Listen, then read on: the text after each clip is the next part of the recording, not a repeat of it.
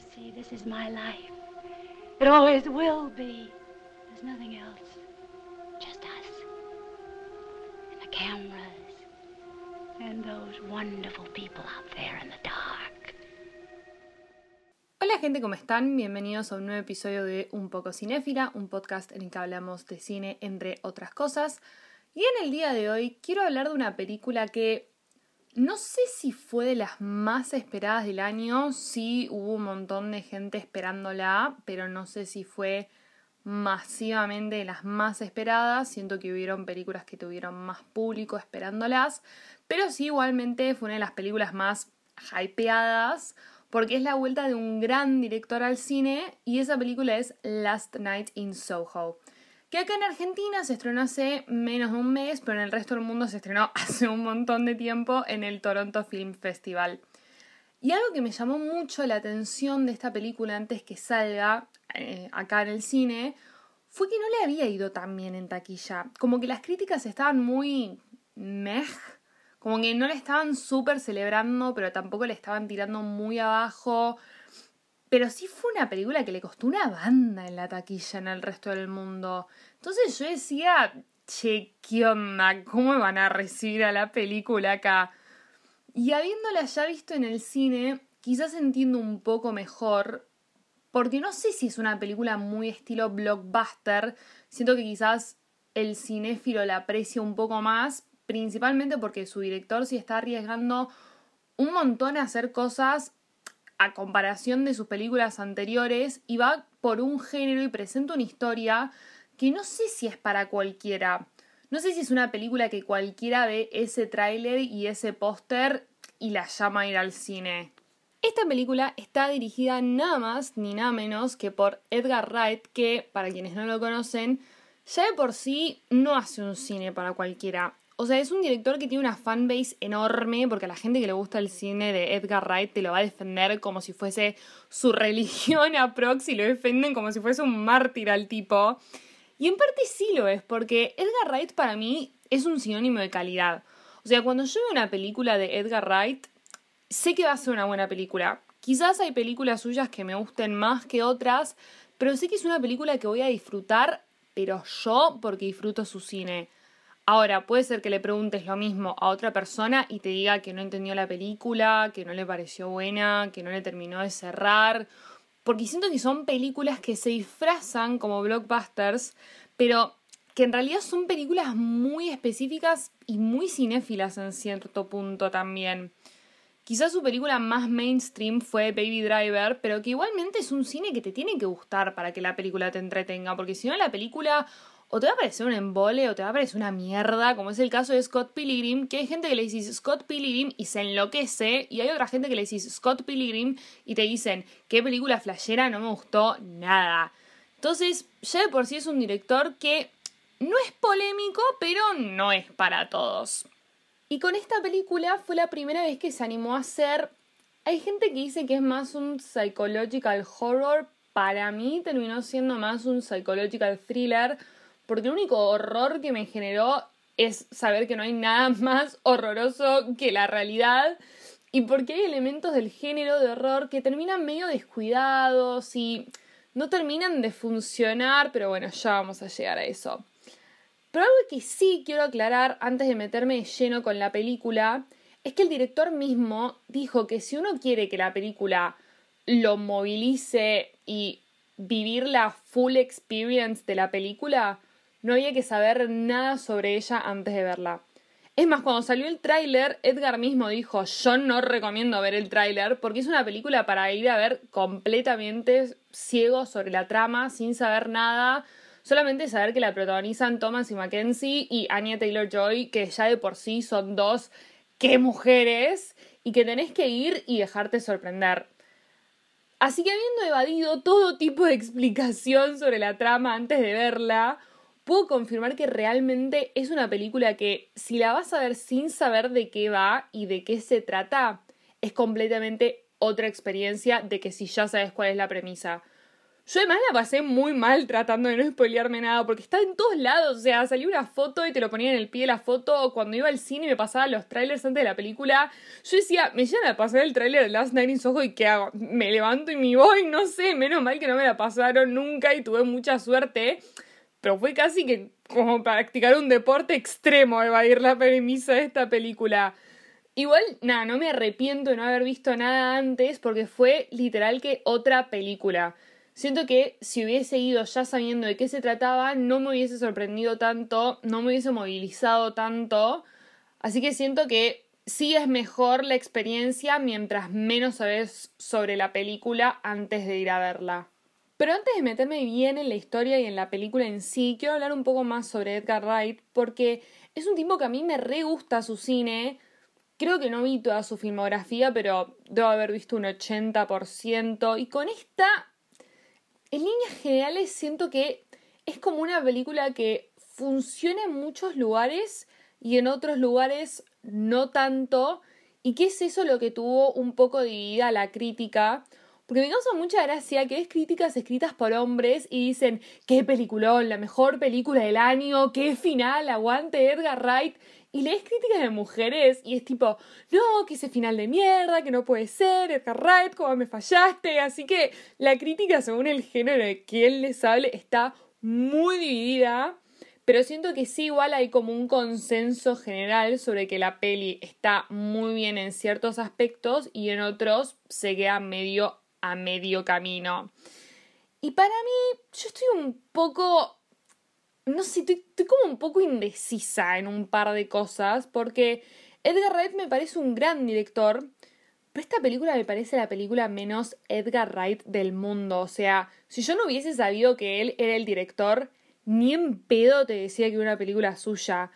No sé si lo veo tanto a él en esta como en otras películas suyas. Sí veo un montón de planos increíbles, una cinematografía hermosa, pero también veo que de un lado del espectro tengo a Scott Pilgrim, que es una película riflashera, con un humor súper particular, con unas visuales espectaculares y con actores que ni siquiera parpadeaban, y es un show de colores y efectos especiales. En el medio tengo a John of the Dead, que a simple vista parece medio que una parodia zombie, pero termina siendo otra cosa. Y en el otro lado del espectro, a kilómetros de distancia, está esta película. Está bien, se está animando a hacer algo nuevo, un género que nunca hizo antes, pero igual no logro relacionarla con, con su filmografía anterior. No entiendo bien qué lugar tiene dentro de su filmografía porque siento que no encaja porque es con muchos géneros a la vez. Tenés psychological thriller, pero también hay horror. Hay algunas que dicen que hasta es como un coming of age. Tenés también una period piece porque viajas a otra época. Tenés un humor medio amargo, como que no sé. No creo que es su mejor película ni a palos. Tampoco siento que es su peor película.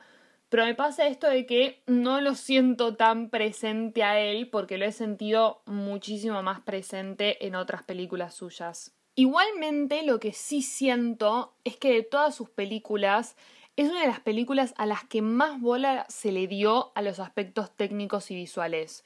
Creo que en ese sentido compite casi que cabeza a cabeza con Scott Pilgrim, aunque hayan sido dos películas sumamente distintas. Por si no se dieron cuenta, todavía soy mega militante de Scott Pilgrim. Eh, pero Edgar Wright siempre es una persona que le da mucha bola a la dirección y por más de que yo no sienta su esencia en esta película, sí puedo ver a un director súper, súper dedicado detrás de la cámara y eso me encanta y me movilizó un montón porque se nota demasiado cómo nada está dejado al azar, cómo todo está planeado y pensado meticulosamente desde la puesta en escena, el blocking, las coreografías entre personajes, los movimientos de cámara, la edición, cómo algunos planos tienen un movimiento y después corta y la próxima escena sigue en el mismo movimiento. Todas esas son cosas que están pensadas desde antes y ahí hay un laburo de director y de todos los departamentos artísticos y técnicos que es increíble. Todo es un show que visualmente es muy atractivo y todo este trabajo genera que la cinematografía combine estas dos épocas, la actual y la de los 60 muy bien Y termina funcionando de una manera que siento que demuestra que a nivel visual sí es de sus mejores películas. También tiene muchas cosas de timing entre lo que es la imagen y el sonido. Por ejemplo, habían veces que las luces de neón titilaban y coincidían con la música. Detalles así pequeños que hacen que el empastado final de todo quede excelente y en eso la película sí termina siendo casi que un espectáculo. Ahora, es como que parece que a todo le voy encontrando el lado negativo, pero quiero aclarar que es una película que a mí me gustó. No sé si me pareció un peliculón, pero es como que mientras más pase el tiempo desde que la vi, más errores le veo o cositas que digo, mmm, no sé si esto estuvo tan bueno. Pero lo que veo es que, más allá de que me parezca un gran trabajo de dirección, sí siento que son muchas cosas que ya vimos antes. No escuché ni leí a nadie que llame la película como neo-noir, pero para mí es una película que reentra en este género. Para los que no saben, el neo-noir es un género que se refiere al nuevo cisne negro, por así decirlo, que suelen ser thrillers, películas de crimen así medio oscuras, donde se tocan temas medio violentos, en las que hay muchos juegos de luces, con la luz clara o fuerte representando el bien y la luz oscura, que es como el mal. Eh, tiene personajes, son antihéroes como protagonistas. Entonces siento que es una película que encaja mucho acá y que ya vimos un montón de películas de este género haciendo esto mismo. No sé si mejor o peor, pero haciendo algo muy similar, como por ejemplo Suspiria, Inner Vice, Enter the Void o sea, son películas que tienen tramas completamente distintas. La cinematografía de cada una tiene lo suyo. Pero siento que a final de cuentas me pones tres planos de estas películas que usan un neón rojo alguien que no vio ninguna y te dice que son la misma película, como que no sé si es algo tan memorable o sea, sí es muy memorable su laburo como director, pero no sé si la cinematografía trae tantas cosas nuevas a la mesa como para hacer de esas cinematografías que pasan a la historia onda Blade Runner 2049. Igual, obvio, esto es súper subjetivo, es mi opinión y es lo que me pareció a mí. Quizás viene alguien y me dice, no, Cande, está flasheando, nada que ver, esto van a pasar 20 años y se va a seguir estudiando en carreras de cine. Y quizás sí, y quizás no, y está perfecto, porque igual el laburo que le metieron atrás se renota y es para pararse de pie y aplaudirlo, porque no siempre sucede. Ahora sí, cierro paréntesis, Edgar Wright, y nos metemos de pleno con la película que nos compete. Last Night in Soho sigue la historia de Ellie, interpretada por Thomasin Mackenzie, que a mi parecer da la mejor interpretación de su carrera. Ellie es casi que una joven adulta ahí pisando los últimos años de adolescencia porque está por arrancar la facultad. Ella vive con su abuela en las afueras de Londres, en una zona más rural. Y ni bien arranca la película nos enteramos que su mamá se suicidó y como fue criada prácticamente por su abuela, es una típica teen que nos podríamos haber cruzado en Tumblr en 2012 diciendo que ella was born in the wrong generation porque tiene una fascinación por la década de los 60, porque su abuela amaba los 60, y porque tiene su propio tocadiscos, y escucha vinilos, y se viste medio retro, y además le gusta la moda, y le gusta la moda más sesentosa, le gusta hacer vestidos. Entonces es nuestra típica teen born in the wrong generation y encima como viene de una familia medio humilde, la vemos que al principio de la película consigue una beca para irse a estudiar fashion a la University of the Arts en Londres. Y estos son los primeros tres minutos de la película, o sea, en re poco tiempo conocemos muy bien a nuestra protagonista. Arranca la película con una toma de ella con ese vestido hermoso hecho de diarios, que al final de todo voy a hacer un apartado sobre la moda de esta película porque siento que se lo merece y no es aspecto menor. Pero en ese montaje en el que ella está ahí bailando en su cuarto, probando distintos nombres que le quedarían mejor como diseñadora, ya entendemos que la mina, número uno, siente que no encaja en la realidad en la que vive. Número dos, es muy bajo perfil, pero número tres, es súper ambiciosa y soñadora. Y encima se va a mudar de esa única realidad que conoce para irse a una de las ciudades más cosmopolitas del mundo a estudiar lo que ella quiere. Y algo que se repite mucho al principio de la película es esta frase de cómo London can be a lot. Y yo desde mi experiencia personal viví un cuatrimestre en Londres en 2019, prepandemia, cuando el concepto de barbijos no existía.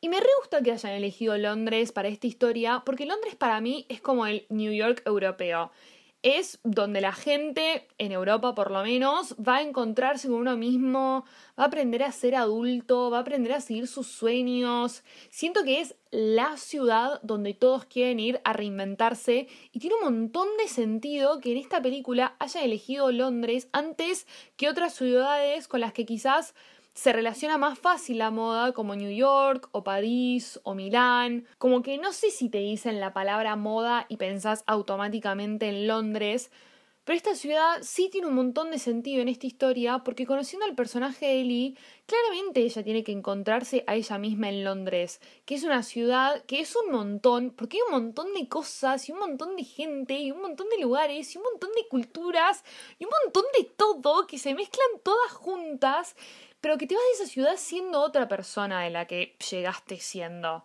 Entonces, me encanta que hayan elegido una ciudad que no sea la típica para mostrar el mundo de la moda, porque siempre quedamos en las mismas ciudades que está bien, el mundo de la moda pasa por ahí, pero me gusta que muestren otra ciudad que también tiene su glamour y su lado oscuro. Porque en sí la industria de la moda es súper competitiva, donde la gente vive frustrada, como toda industria del entretenimiento, pero está bueno que la exploren desde otro lado como es Londres. Y dentro de Londres nos vamos a situar en un barrio particular que es el barrio de Soho. Paréntesis, dato de color, la película no está basada, pero Edgar Wright sí se inspiró para el título de la película en una canción también llamada Last Night in Soho, que es la que después se escucha en los créditos finales. Y en una de las frases del estribillo de esta canción dice For last night in Soho, I left my life go. Traducción, ayer a la noche en Soho dejé que mi vida cambie, o más bien dejé, que, dejé a mi vida ir. Y el personaje de Ellie está justamente yendo a hacer eso a Londres. Está yendo a cambiar su vida de cero y encima en un barrio, chicos, que no es Central London, tipo, no es la parte más céntrica, pero casi que, o sea, sigue siendo un barrio súper céntrico. Para que se ubiquen un poco más en esta zona, es como si fuese un triángulo entre lo que es Oxford Circus, que es la típica zona donde van todos los turistas a comprar fast fashion, donde vas a hacer shopping a lo boludo, tenés vendedores ambulantes, cadenas de comida rápida, es esa calle de la ciudad.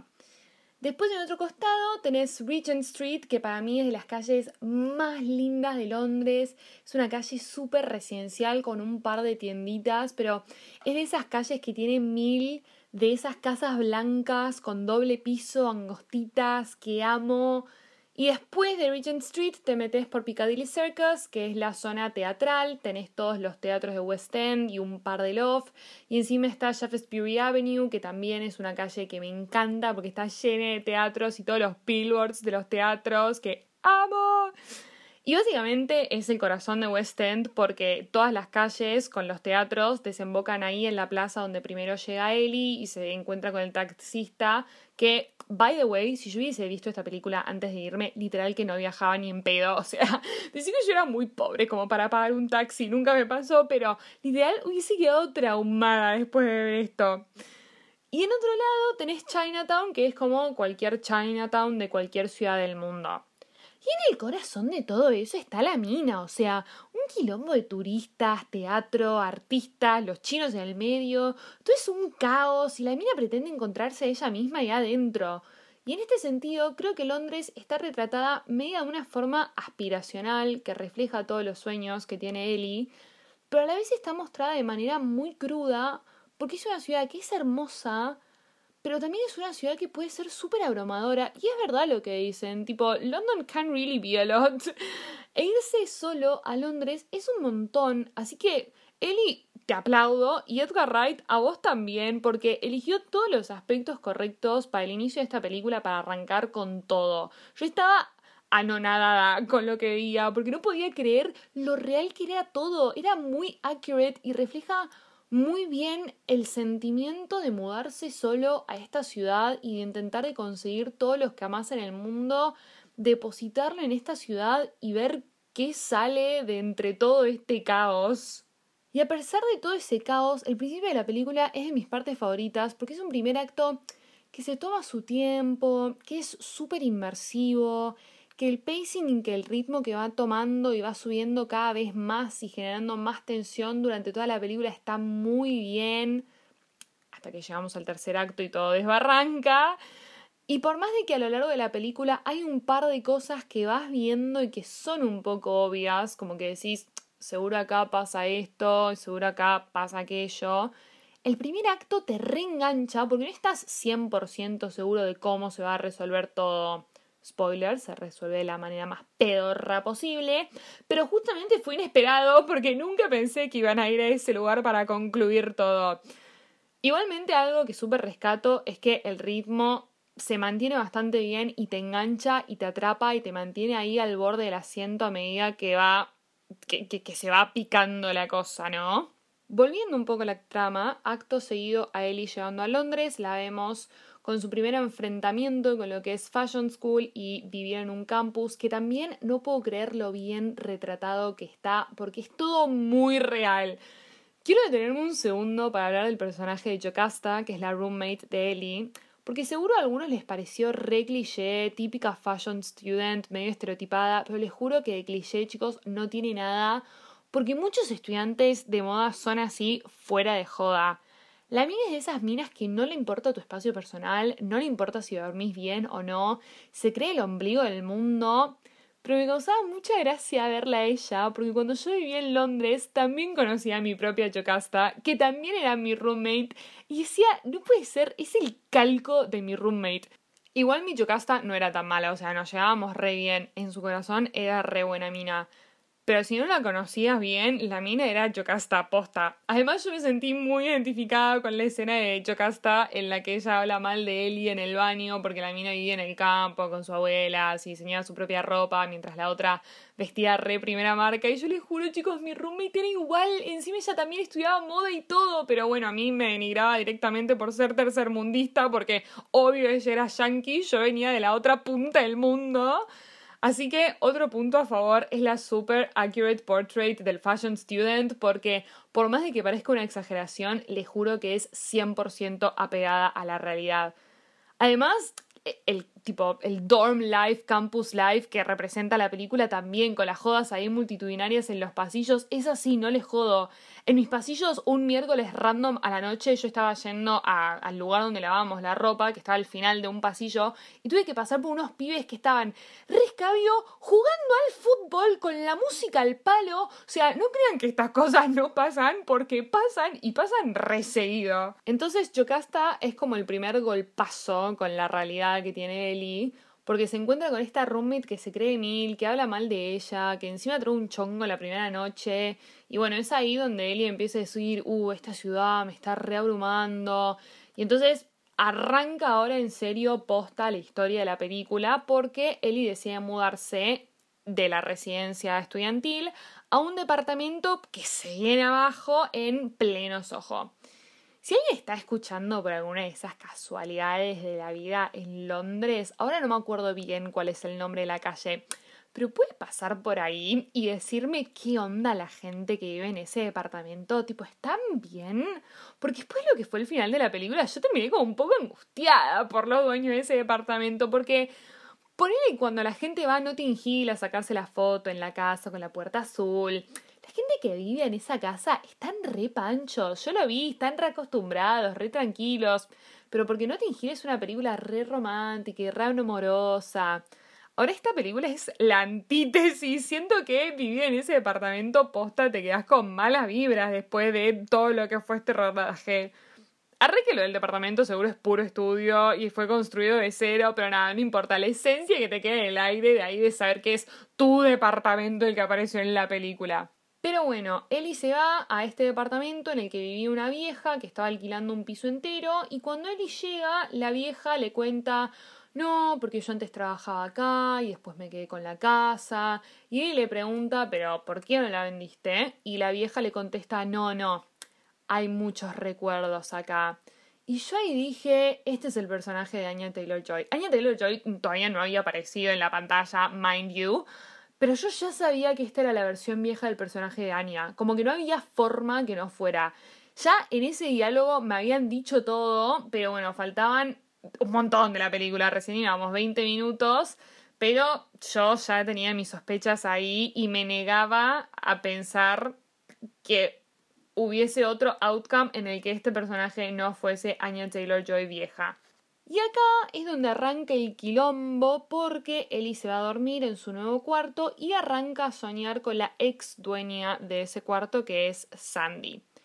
La historia de Sandy, interpretada por Anya Taylor Joy, al principio es una storyline paralela a la de Ellie y después se van entrelazando hasta llegar casi que a un colapso. Pero en este primer encuentro, Ellie sueña con Sandy, una wannabe singer en los 60, que va a buscar suerte a un café en Londres, todo muy glamoroso, todo con ropita muy linda, todo con puro baile con Matt Smith, nuestro Doctor Who vestido de traje, todo como si fuese un sueño idílico, y la mina queda flasheada porque esa escena es todo lo que ella quiere a Prox. Y ahora sí tenemos una escena que sí siento que es de esas de las que se va a hablar por años y años en escuelas de cine, porque es la escena del baile entre Jack, el personaje de Matt Smith, Sandy y Ellie, que no es un plano secuencia, pero casi que, y demuestra lo capos que son Edgar como director y los actores como actores. Toda la escena es pura y exclusivamente coordinación y coreografía de movimientos de cámara y de actores. El detrás de cámara es buenísimo porque no es que cortaba cada vez que Jack cambiaba de pareja, sino que cuando una no está bailando con Matt, la otra está agachada esperando su turno. Y es espectacular porque realmente es big cinema right there. Y siento que toda esa escena desde Ellie que entra y le saca la camperita como si fuese el tapado de Sandy, todo el juego que se hace con los espejos y los reflejos, todo el baile, resume perfecto la capacidad de dirección de Edgar y esa escena sí que es icónica y sí va a ser de esas escenas que te la cruzas en Instagram, te la cruzas en YouTube, te la cruzas en cualquier lado y todos pueden decirte esta película es Last Night in Soho porque el trabajo de dirección es espectacular. Y es espectacular también porque al igual que Ellie, el personaje de Sandy también tiene una gran introducción. Al igual que Ellie, Sandy también es una persona que tiene un montón de aspiraciones porque ella quería cantar y ser como una dream girl y lo conoce a Jack que le dice que va a ser su manager y que le va a, eh, que le conseguir laburo y no sé qué. Entonces nos encontramos con dos minas que aunque estén separadas temporalmente, Ambas están viviendo momentos muy similares donde las dos están solas en Londres y las dos tienen aspiraciones en una ciudad donde es muy difícil pegarla. Y es acá donde se empieza a ver de manera mucho más palpable cómo Ellie idolatra el pasado, porque sus sueños comienzan siendo puro glamour y todo color de rosas, pero a medida que pasa la película se va transformando más en un thriller y vemos que todo se va volviendo más realista, entre comillas, y menos idílico, por así decirlo, porque todo se va tornando más oscuro y pierde el encanto que ella cree que tiene esa época. Y este es uno de los temas principales de la película, como puede llegar a ser muy peligroso glamorizar el pasado, que es algo que está re de moda últimamente, porque como Eli, hay un montón de gente que dice, no, yo nací en la época equivocada, qué ganas de haber vivido, no sé, en Woodstock. Y la película trata un poco de deconstruir esta idea de que por más bello que nos parezca el pasado, no siempre es tan hermoso como nos lo imaginamos, porque nosotros lo estamos viendo con un montón de distancia y en ese momento gente la pasaba re mal, en especial las mujeres, que es otro tema que se trata un montón. Pero nada, quizás nosotros podemos decir, ay, qué lindo hubiese sido a vivir ahí, pero cuando te pones en los zapatos de esas personas, te das cuenta que no era tan lindo. Porque como le va a pasar a Ellie, mientras más se vete en la vida de Sandy, más se va dando cuenta que esa fantasía que ella tenía sobre la vida de Sandy, sobre esa década, se empieza a desmoronar.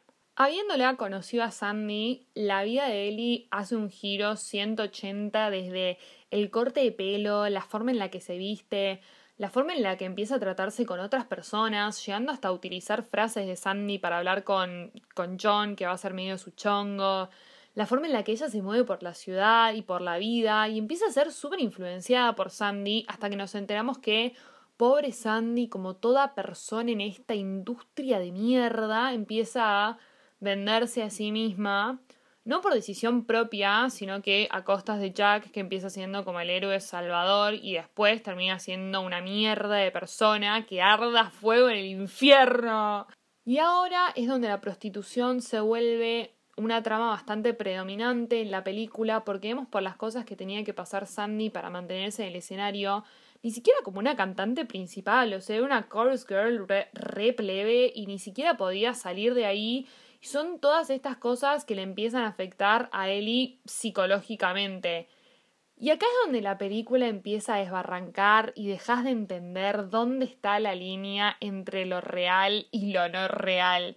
Yo Honestamente, yo les voy a decir, al principio no me convencía mucho esto de que Ellie se metía en la vida de Sandy mediante sueños. Como que yo, por lo poco que había visto de la película, yo me imaginaba cualquier cosa. O sea, cuando la película arrancó en tiempo real, tipo 2020, yo me quedé, what the fuck, porque yo pensé que toda la película iba a ser pura y exclusivamente ambientada en los 60 y que él iba a ser una persona así que se mudara a Londres y que iba a conocer al personaje de Sandy y Sandy le iba a llevar por el mal camino y no sé, convenía un asesinato.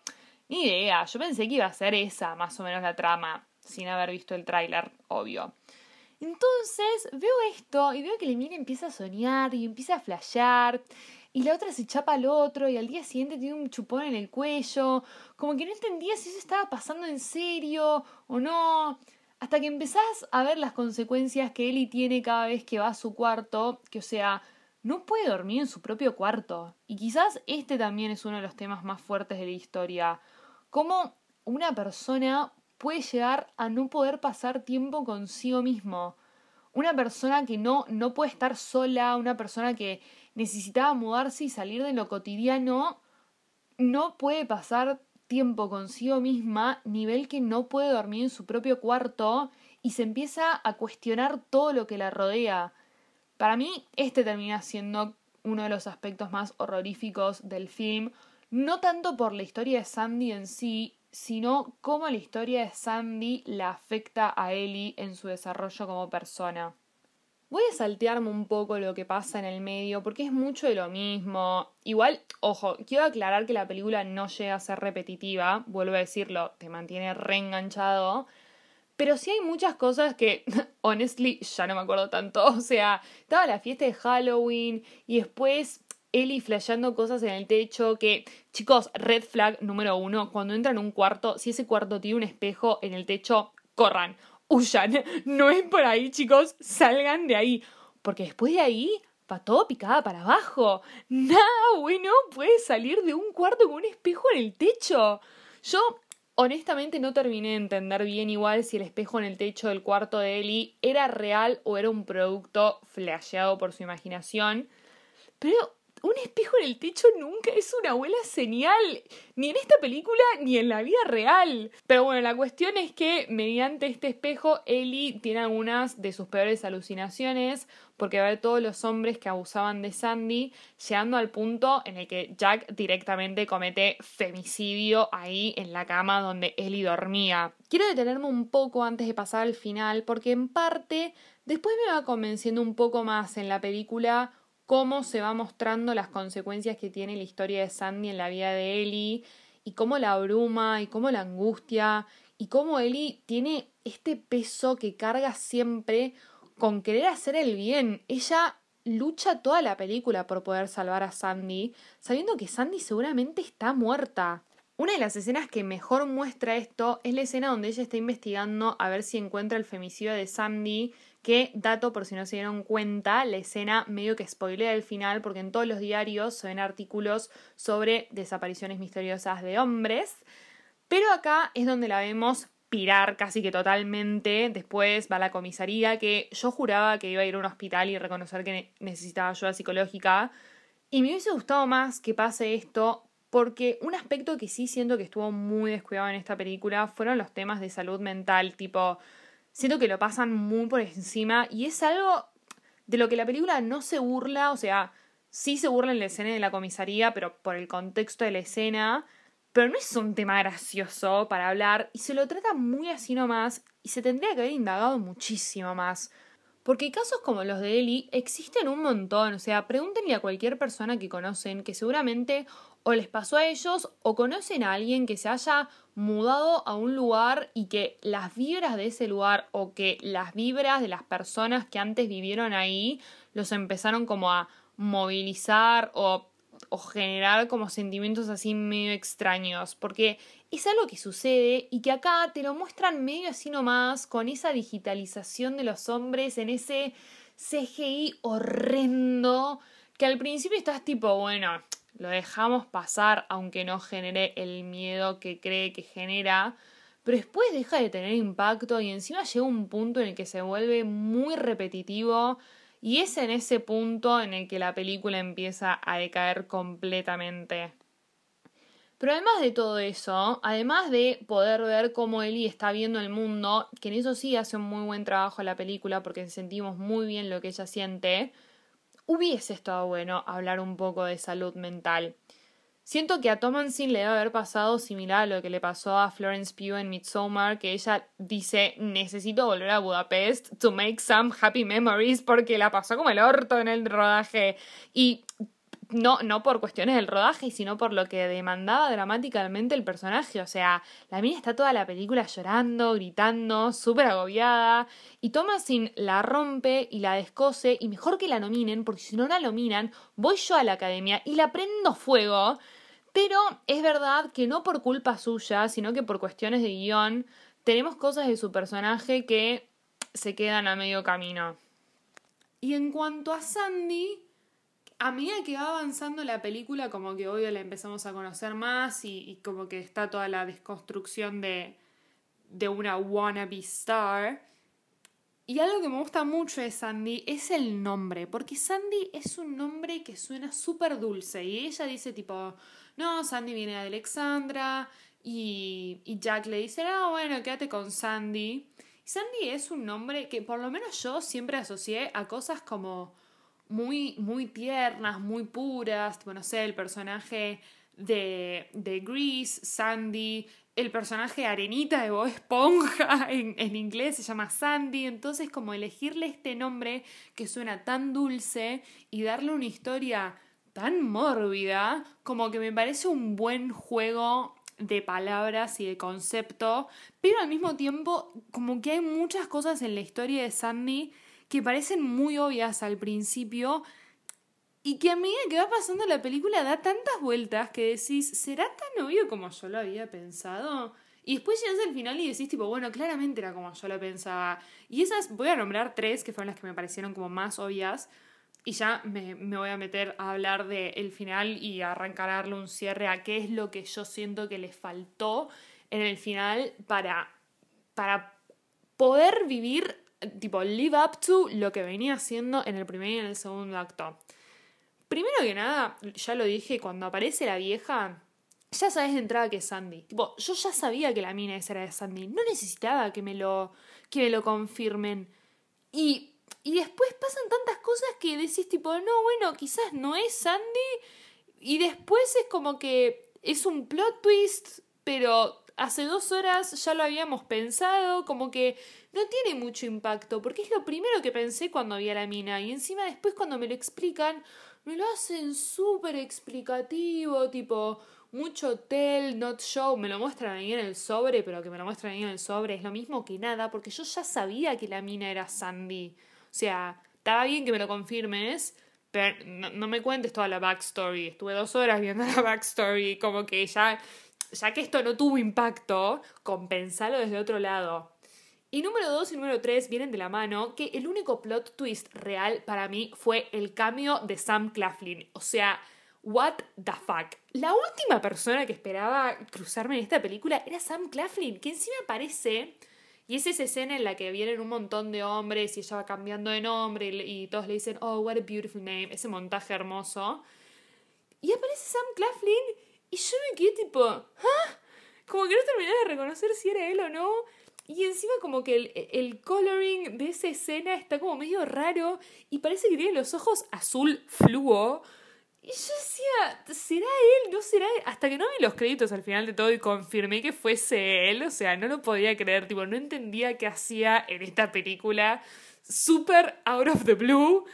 Y aparte, o sea, podrían haber agarrado a cualquier actor para decir esos tres diálogos, pero no, lo agarraron a él. Me parece una re buena decisión. Aparte, ni siquiera que decís un actor que ya trabajó con Edward Wright. Tipo, no, el pibe fue, dijo dos diálogos, tipo, got his coin y se fue. Me parece espléndido.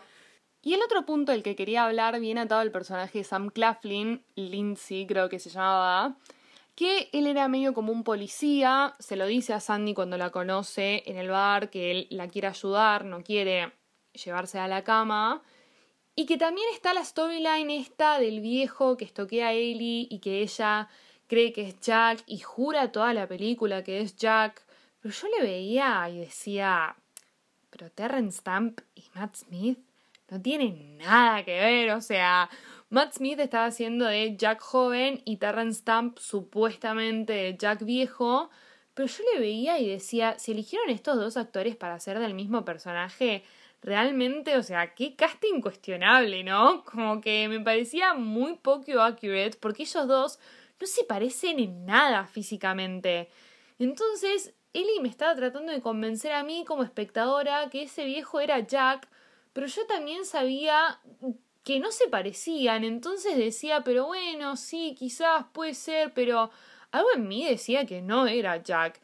Y cuando se revela que el viejo no es Jack, tampoco termina siendo impactante. Sí es impactante el hecho de que haya sido Lindsay, porque nunca me imaginé que iba a ser el personaje que apareció dos segundos, pero para mí no tuvo impacto que haya sido Jack, porque era algo que yo ya me venía cuestionando y solo necesitaba que me lo confirmen. Ya acá estamos en el tramo final de la película que si bien el segundo acto tiene como sus cosas que te quedas medio... Mmm, igualmente estás ahí enganchado, pero a partir del choque este del viejo todo derrapa. Primero que nada porque tenía que morir alguien frente a sus ojos para que la mina finalmente tome la iniciativa de irse de sojo, tipo, amiga, ¿no podías elegirte un detonante más tranquilo y menos extremista? Pero bueno, igual estamos todos ahí como espectadores, alentándola, good for her, finally. Pero acá desbarrancamos con el reveal de que la vieja era Sandy, que nosotros ya sabíamos. Por eso le sumamos que la vieja mataba a todos los hombres que le pagaban para prostituir. Como que lo trato de decir en voz alta.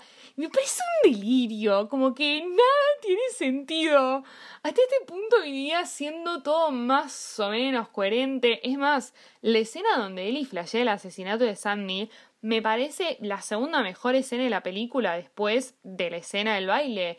Es súper impactante, la edición de esa escena es tremenda, la vieja tratando de entrar, el otro rompiendo el vidrio, él gritando, Matt Smith apuñalando a Anya. Yo imagino ese día en el set y digo, qué caos, pero qué bien que se transmite en la pantalla. O sea, me parecía épica y que después me tienen abajo todo eso. Es como ¿Por qué? Why? Why would you do that? Tipo, no entiendo, no entiendo cuál fue la decisión, porque de, de todo lo que venía pasando y que de ahí a que Sandy haya sido una asesina serial, para mí había un abismo, o sea, era un, un final que no me había replanteado porque ni siquiera me parecía lógico planteármelo. Entonces fue como que empieza a suceder y encima después la casa se prende fuego y la vieja apuñala al pibe. Y tenés un montaje ahí re en las escaleras, tipo súper alucinógeno. Y empiezan a salir los hombres de las paredes y le piden tipo, dale Eli, salvanos, por favor. O sea, no te voy a salvar, no vamos a, a redimir a estos hombres, como que, ay, no, no, les juro, como que lo, empiezo a decir y me da bronca, como que no, no termino de entender por qué pensaron que, que, esto era una buena idea. Encima te empiezan a explicar todo tipo detalle por detalle y si ella hubiese ayudado a los hombres realmente, yo por un momento lo dudé. Dije, o sea, nada, listo, lo que falta es que encima, o sea, se ponga al lado de ellos antes que el lado de, de Sandy. Tipo, sisters before misters, amiga.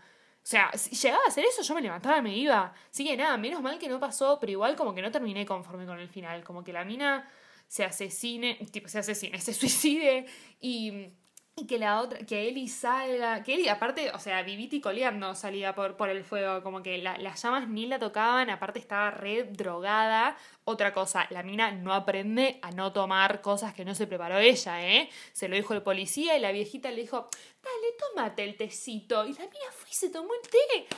Dale, amiga, dos dedos de frente, así no vas a salir nunca de esta ciudad.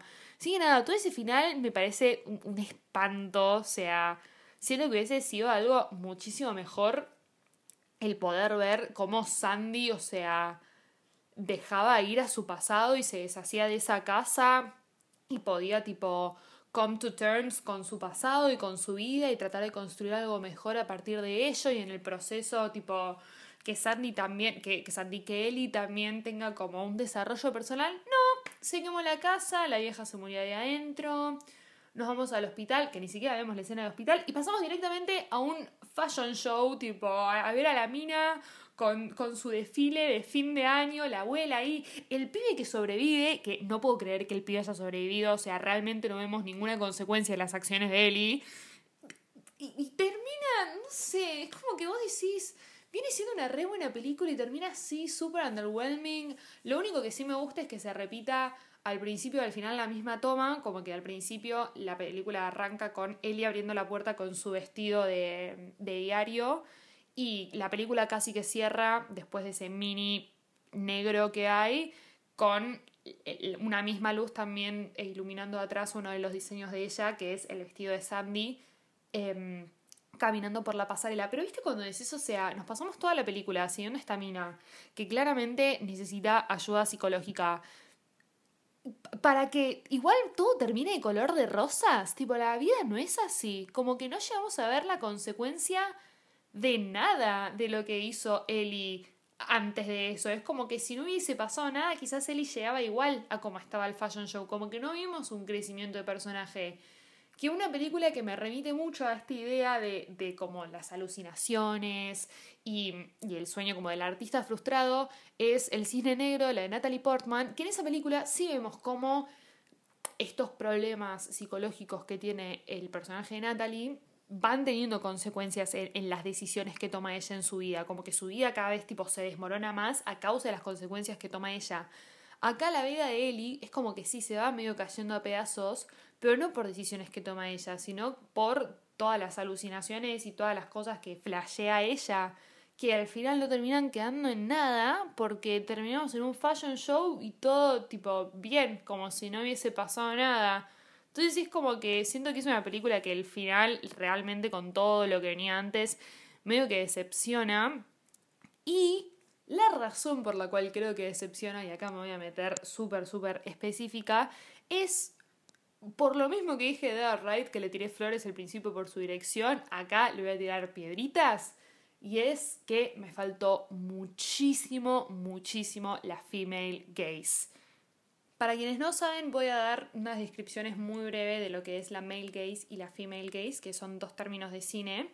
Y discúlpenme, pero lo voy a leer porque si lo trato de explicar con mis propias palabras no se va a terminar entendiendo. La male gaze o mirada masculina es un término de la industria del cine que se usa para describir cómo el espectador debe ver las cosas que se le presentan a través de la lente de un hombre heterosexual. Piense en cualquier película que haya sido dirigida por hombres y encontrará que la mayoría de las veces se filman de una manera que complace al espectador masculino incitándolo a ver la película. Y esto claramente, o sea, es algo que siento que se ve muy reflejado en esta película porque está llena de male gaze. La forma en la que se las representa tanto a Sandy como a Ellie es mucho desde la mirada masculina. O sea, no tenemos mucha mirada femenina ahí adentro. Digo, representa desde el lado de tipo la dirección, no como las actrices le dan vida al personaje, sino que están vistas desde un ojo que es quizás más atractivo para el hombre que la mujer, porque la female gaze, que es lo contrario a la male gaze, dice, se utiliza para referirse a la perspectiva que una cineasta, guionista, directora, productora aporta a una película que sería diferente a la versión masculina del tema. la mirada femenina no se trata sobre prohibir el sexo, el deseo y las fantasías, sino que se trata de mostrarlo, demostrando... Ah, ¿cómo me cuesta hoy, eh? Demostrar que pueden existir sin objetivación. O sea que la female gaze no es mostrar a las mujeres bien y a los hombres mal. Así como en la male gaze tampoco es mostrar que los hombres son unos capos y que las mujeres son unas mosquitas muertas, sino que es mostrarlo desde un lente que es más atractivo para un género que para otro. Y para mí, Edward Wright se deja llevar mucho por la male gaze y encima me decepciona un poco porque una de las guionistas de esta película es una mujer y siento que si le hubiésemos dado un poco más de bola a ese aspecto, si hubiésemos tratado de ver todo más desde los ojos de una mujer que de un hombre, encima tratando un tema tan delicado como es la prostitución, porque no estoy diciendo que no pase con hombres, porque también pasa, pero es un tema que es muchísimo más sensible en el ámbito femenino, ¿no es cierto? Entonces temas tan delicados como estos, como la salud mental, desde que Ellie quiere ser una diseñadora de moda, o sea, un montón de cosas que atraviesan un montón a la mujer que si las hubiésemos visto desde otra perspectiva, quizás el tercer acto no hubiese terminado siendo lo que fue, que para mí termina siendo como una media, medio decepción después de lo que viene construyendo en el resto de la película, y lo podríamos haber cerrado de una forma quizás un poco más interesante, porque mismo, o sea, irse a un extremo o irse al otro, o sea, es tóxico para ambos. Como que no es tan bueno usar la male gaze al extremo, así como que tampoco está bueno usar la female gaze al extremo. Y la forma en la que hubiesen representado a los personajes hubiese sido súper distinta y quizás le hubiésemos dado un final un poco más coherente de lo que terminó siendo. Un personaje que, que se me viene mucho a la mente hablando de la male gaze y la female gaze para que se termine de entender un poco mejor quizás lo que estoy tratando de explicar es el de Harley Quinn que fue dirigida tanto por hombres como por una mujer, porque en Suicide Squad, Margot es dirigida por hombres, la primera película de Suicide Squad, For the Life of Me, no me puedo acordar quién la dirigió, la segunda la dirigió James Gunn, y después eh, Birds of Prey, que es la película de Harley Quinn, en la que ella es la protagonista, está dirigida por una mujer, que tampoco me acuerdo quién es, pero bueno, es una mujer y la representación de Harley que vemos en las tres películas, Suicide Squad, ambas, contra Birds of Prey, es completamente distinta. O sea, es casi que otro personaje. Sigue siendo el mismo personaje y la esencia del personaje está ahí, pero como la vemos a través del lente es muy distinto y cambia un montón de una película a la otra. Así que, nada, Edward nos fallaste un poco acá las pibas, ¿eh? Como que te faltó un poquito de feminismo ahí, un poquito de hermandad y quizás todo se hubiese resuelto de otra manera en la que hubiésemos terminado más conformes. Es por eso que al principio decía que hay muchas críticas de hombres que dicen, qué final, ¿eh? Y muchas críticas de mujeres que dicen, o sea, ¿dónde está la female gaze? Tipo, we were robbed. Y antes de terminar, quiero hablar rapidito del diseño de vestuario de esta película, que mm, yo no soy una persona que me considero muy fashionista, como que tengo un estilo muy particular, nunca, nunca me dejé llevar por las tendencias, no me importa, o sea, ponerme algo que, que quizás ni pega con lo que se pone el resto del mundo, pero sí me interesa mucho el, diseño de vestuario. No sé por qué, no, les digo tampoco me interesa tanto como para estudiar diseño de vestuario, pero sí es algo que, no sé, la Met Gala, los Oscars, tipo, comparar todos los vestuarios, comparar tipo qué tan accurate son al periodo que están representando en las películas, como que esas cosas sí me reinteresan. Y en esta película hay mucho que hablar para vestuario porque se están representando tanto vestuarios actuales como vestuarios del antaño, o sea, de los 60, o sea, tenés que crear un diseño de vestuario para todo lo que está pasando en Londres en 2020 y después un diseño de vestuario completamente distinto para lo que está pasando a Londres en los 60, que son dos periodos de, de, tiempo súper difíciles de recrear, porque a veces uno piensa tipo, ay no, hacer vestuario de época es mucho más eh, difícil que hacer vestuarios actuales. Y no, chicos, o sea, hacer un vestuario actual también es súper difícil, o sea, no es tarea fácil.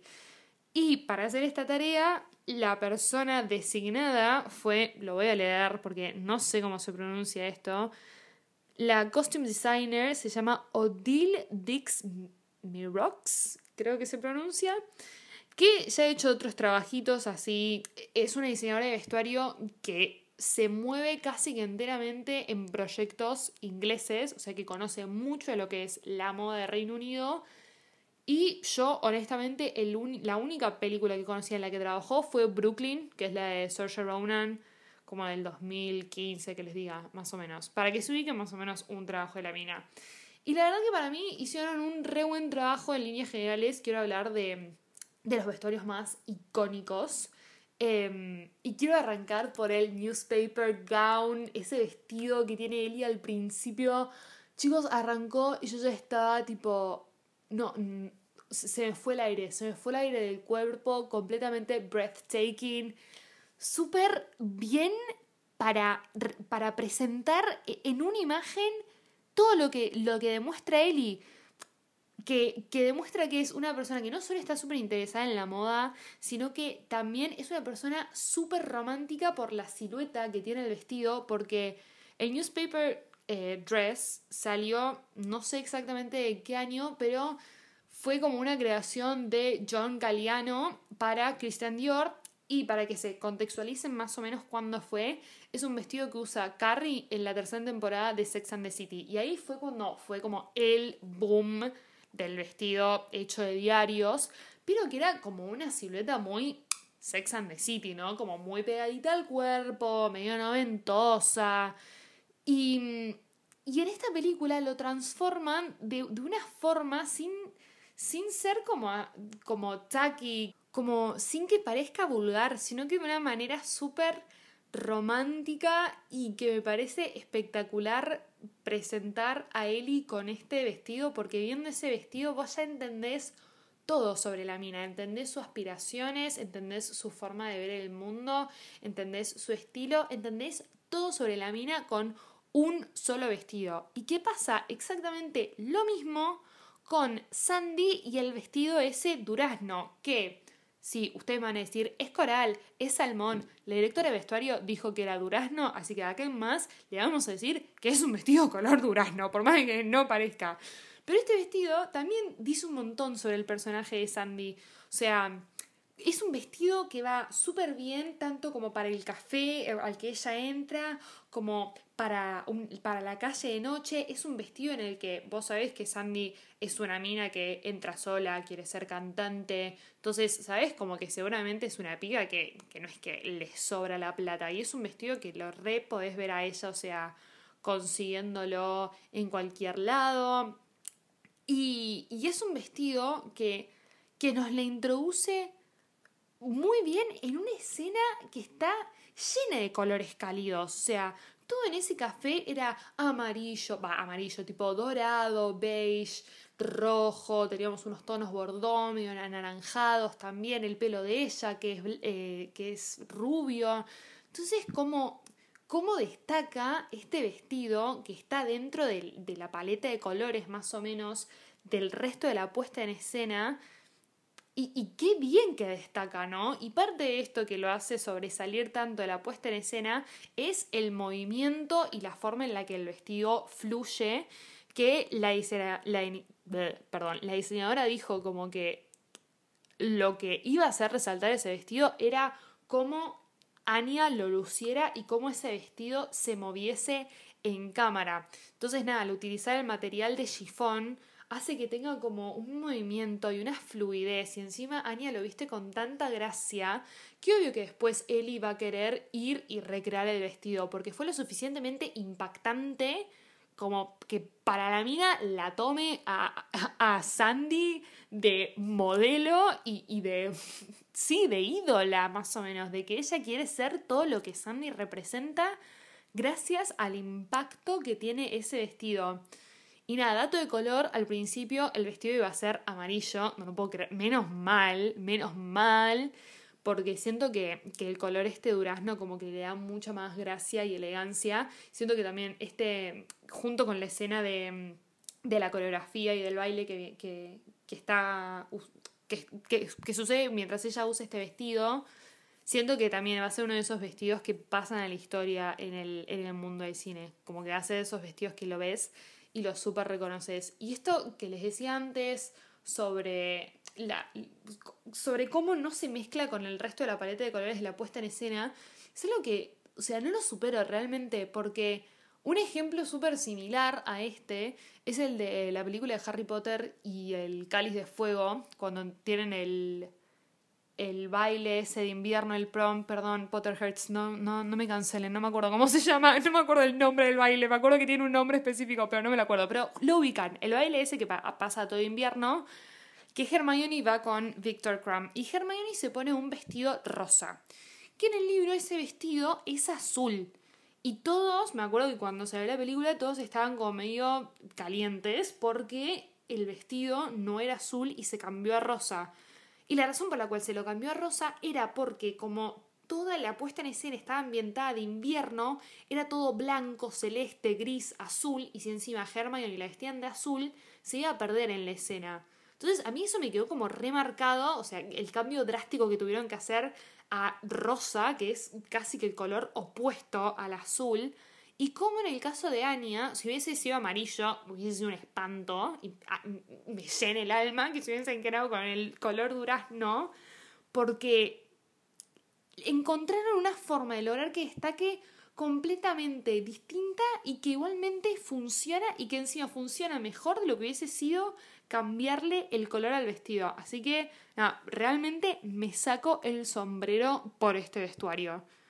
Después hablando un poco de lo que decíamos antes de que es igualmente difícil vestir a, personas de, contemporáneas de la actualidad, me parece espectacular cómo están vestidos todos los fashion students que vemos a lo largo de la película, especialmente Jocasta y John. John siento que es uno de los pibes que mejor se visten de todo, de, de, toda la película en sí, como que tiene mucha onda y es súper característico de, de, los estudiantes de moda, como que de los cruzás, anda cualquier facultad o universidad que tenga muchas carreras juntas y te juro que vas a identificar a quienes, quienes estudian moda, porque se visten de una forma tan particular que no hay chances de que estudien otra cosa que no sea moda. Entonces me parece que está súper bien representado y que encima cada, cada personaje, cada estudiante tiene un estilo súper distinto. El, estilo, el estilo de Ellie no es el mismo que el de Chocasta, no es el mismo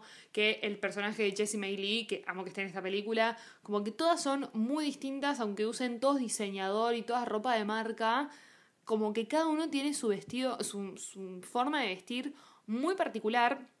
Y encima em, vi que en una entrevista la directora dice que ella y su asistente hicieron mucho groundwork porque su asistente acababa de graduarse de la universidad y creo que la diseñadora se hizo pasar por su tía o algo así como para poder entrar a la universidad y le sacaron fotos a más de 500 estudiantes de moda. O sacaron más de 500 fotos o más de 500 estudiantes. El 500 está por ahí, pero me encanta que se hayan basado en estudiantes reales contemporáneos porque posta la rompieron y se nota mucho el laburo que le dieron. Y encima todo eso, sumarle todos los vestuarios de los 60 que tenían que ser súper glamorosos, pero al mismo tiempo tenían que ser como medio under porque estamos viendo como una escena bastante eh, lujosa, pero que no llega a ser high society, sino como que son los wannabes de la high society. Y, me parece espectacular el trabajo que hicieron. Y siento que algo que combina muy bien los dos mundos es el tapado blanco, el trench coat blanco de cuero que usa el personaje de Sandy y el que usa el personaje de Ellie, que me parece icónico. Es icónico, no hay otra forma de describirlo. Es la prenda perfecta para entrelazar ambas épocas porque es algo que es súper clásico, súper stylish y que es retro y moderno al mismo tiempo con todo el auge que hay ahora en, en lo que es thrifting y en la moda circular. Y encima es icónico porque cualquier persona se lo pondría hoy, pero es algo que también se podría haber usado hace más de 40 años y me parece increíble cómo las dos lo lucen, cómo las dos lo visten, cómo el personaje de Ellie lo cuida como si fuese oro. Pues claro, mi reina, después de lo que pagaste y el ojo y la cara que dejaste para pagar eso, obvio que lo vas a cuidar. No, no, me parece me, me, tiene enloquecida ese trench coat. Como que quiero ahora un trench coat así. Me parece muy, muy canchero. Y que aparte está inspirado en el trench coat negro que usa la cantante Petula Clark, que es la cantante de la canción Downtown, que es la canción con la que el personaje de Sandy le audiciona al, al dueño ese de El Café. Y el último vestido del que quiero hablar es el vestido rojo que se pone Sandy cuando termina de hacer su acto con, la mina esa que era medio un puppet.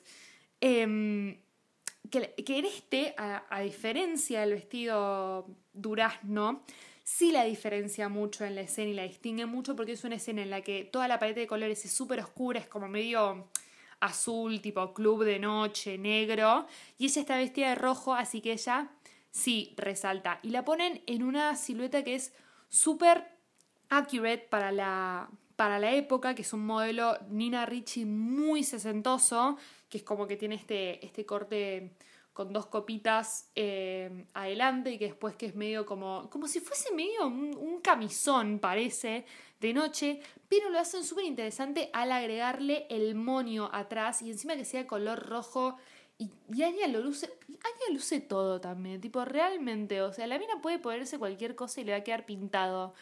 Pero algo que me llama muchísimo la atención de, de este vestido, que creo que lo leí en Twitter, no me acuerdo ya dónde lo vi, pero una de las interpretaciones que se saca de este vestido y del monio que tiene atrás principalmente, es que se lo puede pensar como si ese monio representase que Sandy es un regalo para el hombre con el que estaba charlando en esa escena, que es el primer hombre que le ofrece a ella plata para prostituirse, y como Jack en esa escena le está regalando literalmente con moño y todo. Entonces nada, como que también todos los detalles que están atrás del vestuario y todas las interpretaciones que se les puede sacar a eso, ¿no? Así que ya habiendo hablado de mis thoughts generales, lo que opino de la dirección, mi carta de amor a Londres y lo que me pareció la historia en general, lo que le faltó, lo que estuvo bien, el vestuario, todo, quiero simplemente cerrar diciendo que siento que es una película que es memorable, pero que no sé si la recordaremos siempre por las mejores razones, como que siempre va a ser medio medio una mezcla porque sea que la gente recuerda esta película pero sí me llevo el mensaje principal que creo que para mí tiene esta película, que es cómo los sueños y las aspiraciones de cada uno pueden sacar lo mejor y lo peor de cada uno de nosotros y cómo no dejarnos llevar por ello, ¿no? Eh, nada, y más en este caso que son literalmente los sueños de, de Ellie, pero como saber hacer un buen balance entre lo que nosotros aspiramos y cuál es la realidad en la que vivimos. Siento que eso es como lo que más me llevó, más que nada en una historia que re podría pasar en la realidad por más ficticia y por más paranormal que parezca en la superficie, siento que tiene un mensaje que en cierto punto nos atraviesa a todos. Así que nada, ese fue el podcast de hoy. Les agradezco mucho por haber escuchado. Pueden seguirme en arroba un poco cinéfila en Instagram. Y si le están dando una vuelta ahí al post, quiero que me cuenten ustedes no solo qué les pareció, sino también por qué creen que Ellie vio una cosa que había pasado. O sea, por qué Ellie piensa que Sandy fue asesinada y por qué después termina siendo lo contrario, tipo que ella era la asesina serial. Porque es algo que yo no termino de entender y pensé que quizás hablándolo como que me iba a terminar de cerrar más y creo que al final me terminé generando más dudas. Así que me quedo como esa duda de la película, tipo, ¿por qué ella ve una cosa y después termina siendo otra? Así que nada, abro debate para quien quiera debatir. Ese fue el podcast de hoy. Yo soy Cande y me despido hasta la próxima. Chau, chau. All right, Mr. DeMille, I'm ready for my close-up. Thank you.